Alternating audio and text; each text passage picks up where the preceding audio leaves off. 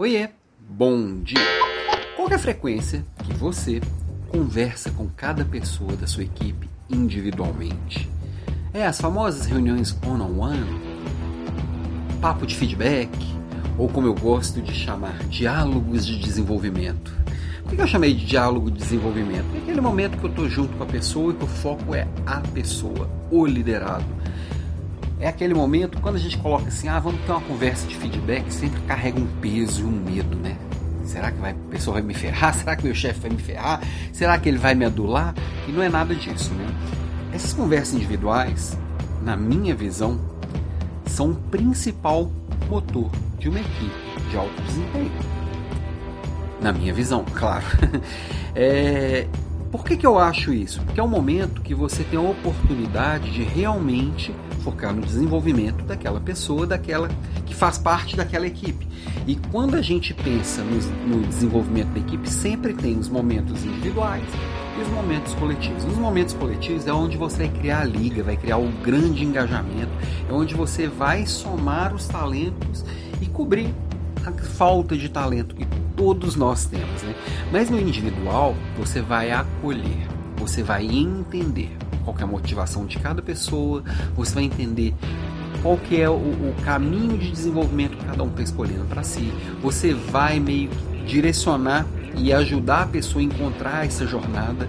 Você vai dar clareza em quais são os números e quais são as prioridades. É imprescindível que essas conversas aconteçam e diferente da, de muitos que acontecem por aí, muitos diálogos desse tipo que acontecem por aí, que só o gestor fala, eu sempre digo que, é o, que tem que ser o contrário. O líder tem que ouvir. E o tempo que ele não está ouvindo, ele está perguntando. Porque é a hora que ele vai realmente entender a pessoa e entender o que está acontecendo, quais são os problemas reais na visão do outro, na visão de quem realmente está ali executando. Né? E aí você, como líder, tem a oportunidade de conhecer a pessoa, de conhecer todas as faces de um problema e de realmente construir conexões. Tá, mas eu comecei perguntando qual é a frequência. Qual é a frequência ideal? Não acho que tem um ideal, né? Aquela, aquela respostinha bosta, né? Depende. Depende, depende do tamanho da sua equipe, depende do momento, depende do resultado, depende da maturidade. Hoje eu consigo fazer conversas regulares cinco, seis vezes no ano com a minha equipe. Eu tenho uma equipe de 15 gerentes que já tem uma maturidade muito boa, que tem uma equipe grande também. Nós temos uma agenda um pouco mais apertada. Eu diria que para a equipe talvez mais júnior, essa conversa deveria ser quinzenal, mas depende.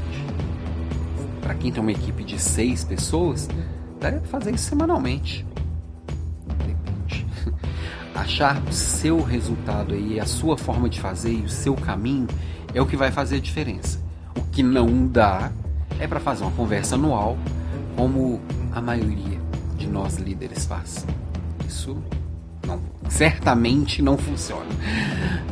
O que eu faço quatro, cinco vezes no ano, seis vezes no ano, eu já acho pouco. Mas o nível de maturidade que as minhas gerentes estão, funciona.